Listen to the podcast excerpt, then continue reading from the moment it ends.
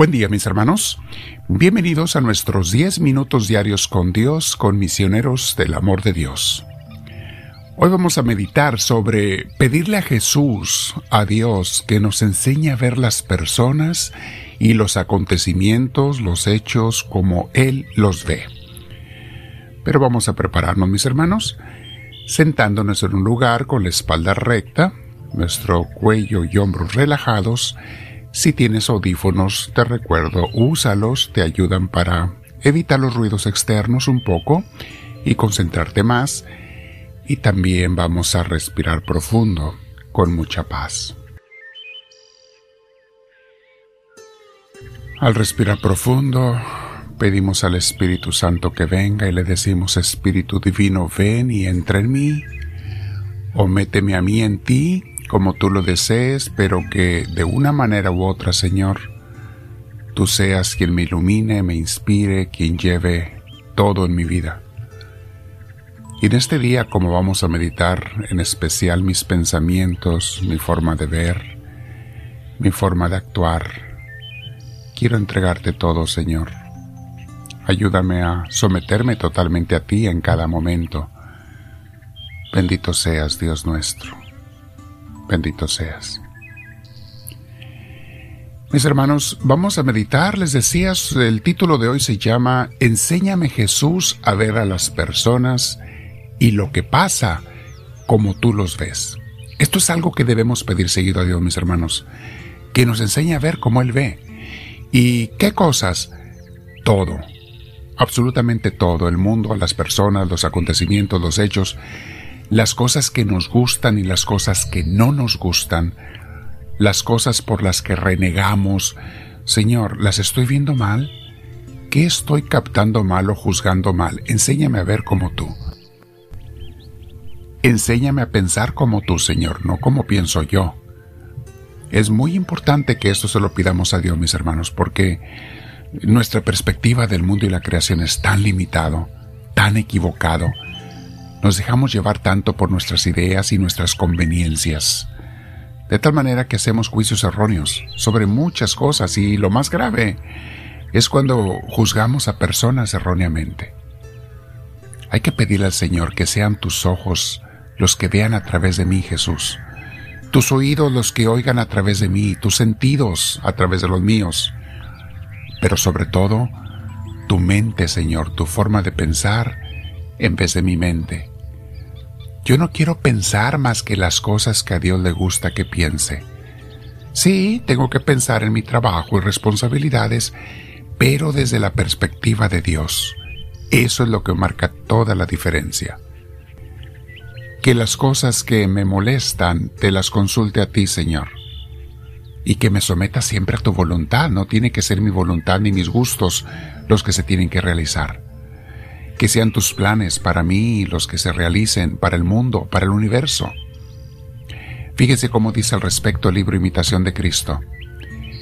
Continuamos donde estábamos, donde nos habíamos quedado. Concédeme, Señor, saber lo que se debe saber, amar lo que se debe amar, alabar lo que a ti es agradable, estimar lo que a ti te parece precioso, aborrecer lo que a tus ojos es feo. No permitas que juzgue según la vista de los ojos exteriores, ni que sentencie según el oído de los hombres ignorantes, sino dame gracia para que pueda discernir con verdadero juicio entre lo visible y lo espiritual, y sobre todo buscar siempre la voluntad de tu divino beneplácito. Muchas veces se engañan los hombres unos a otros en sus opiniones y juicios. Y los mundanos se engañan también en amar solamente lo material. ¿Qué tiene de mejor el hombre porque otro le alabe? ¿En qué mejora si alguien más lo alaba? El falaz, o sea, el engañador, engaña al falaz. El vano al vano el ciego al ciego, el enfermo al enfermo cuando lo ensalza. Y verdaderamente más le confunde cuando vanamente le alaba. Yo tengo una frase para esto, mis hermanos, que es, aunque las víboras se alaben unas a otras, siguen siendo víboras. Continúo leyendo.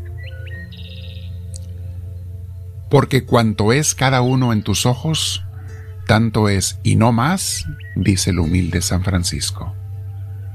yo no soy más lo que soy ante tus ojos, Señor. No lo que yo crea y mucho menos lo que otros crean. Es lo que tú digas, lo que soy, Señor. Guiarme, mis hermanos, por las opiniones y las críticas de los demás, si hacemos eso, guiarnos por lo que otros digan, por lo que otros nos critiquen, es dejarnos engañar por sus miopes visiones o por sus malas intenciones. No te dejes engañar tan fácil. Y esto es especialmente crítico cuando alguien te habla mal de otra persona. Cuidado. Siempre para tus antenas. Analiza por qué me está diciendo esta persona eso malo de otro. Hay gente que se traga todo lo que le dan. Veneno que le dan se lo tragan. Ah, es que me lo dio mi amiga, la que yo quiero mucho. Me lo dio, por eso me lo trago. Pues por eso estás igual de envenenada que ella, de envenenado que él. No te tragues las cosas cuando te hablen mal de otro. Siempre analiza, medita, ¿qué interés tiene? ¿Por qué me dice lo que me dice? ¿Me dio a entender que está enojado con el otro? Ah, pues ahí ya no hay mucha objetividad. Ahí entraron las emociones y los sentimientos. Estate alerta, por favor. Si alguien te está hablando mal de otra persona, es o porque le gusta criticar y hablar mal de los demás, y mejor ni escuches a estas personas, porque hablan mal, sea cierto o no sea cierto, o puede estarme hablando mal de otro porque tuvo una dificultad con aquel. Y acuérdate, cuando hay dificultades entre personas, Tú sabes que rara vez es solo la culpa de uno. Siempre los dos tienen algo. Y no siempre el que habla conmigo es mejor que el criticado. Muchas veces es al revés. La gente ingenua y tontita acepta las palabras negativas de la persona que le cae bien. ¿Y quién es la persona que te cae bien? Ah, pues el que me da por mi lado, el que me soba la espalda. Entonces lo que me diga esta persona, yo lo acepto, pues te vas a comer un veneno tremendo ahí a cada rato.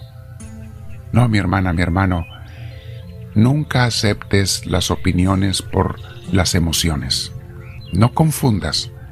Una cosa es que una persona me caiga bien y otra cosa es que lo que me dice sea verdad. Son cosas diferentes. A mí me puede caer muy bien un niño, lo quiero mucho porque es mi hijo o mi hija. Eso no significa que lo que me diga sea verdad. Yo tengo que poner en una balanza las cosas. Dice Isaías 55.8 para que vean por qué Dios nos hace pensar mejor. Dice, porque mis pensamientos no son los de ustedes, ni sus caminos son los míos, afirma el Señor. Cuán preciosos, os sigo en el 9, mis caminos y mis pensamientos son más altos que los de ustedes, más altos que los cielos sobre la tierra. Y el Salmo 139, 17 dice, Cuán preciosos, oh Dios, me son tus pensamientos, cuán inmensa es la suma de ellos. En resumen, mis hermanos, deja de pensar como piensan otros o incluso como piensas tú y pídele a Dios que Él te enseñe a pensar, a ver cómo Él ve, a sentir como Él siente, y a pensar lo que Él piensa. Dile al Señor en tu corazón, háblame Señor, que tu siervo te escucha.